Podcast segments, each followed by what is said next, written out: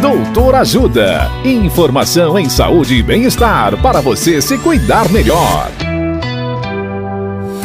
Nesta edição do Doutor Ajuda, vamos falar sobre tosse com sangue. O médico pneumologista Dr. Alexandre Amaral nos fala sobre as causas da tosse com sangue. Olá, ouvintes. Hemoptise é a tosse com saída de sangue. Ela pode ser desde um sintoma leve até um evento grave, quando sai bastante sangue, podendo trazer riscos à vida.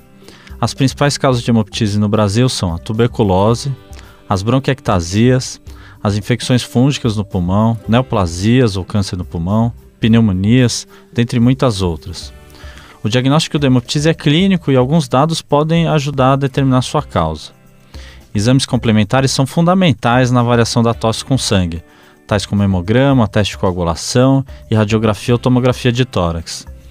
Dependendo da suspeita, podem ser realizados outros exames específicos. O tratamento vai depender da causa e da gravidade do quadro. Uma hemoptise leve com causa conhecida pode receber apenas o tratamento para sua causa. Em casos graves, a pessoa tem que ficar monitorizada com atenção especial para o sistema respiratório e receber tratamento dirigido. Se você se identificou com alguma dessas situações, não deixe de procurar atendimento médico em um pronto atendimento ou com um pneumologista. Dicas de saúde sobre os mais variados temas você encontra no canal Doutor Ajuda no YouTube. Se inscreva e ative as notificações.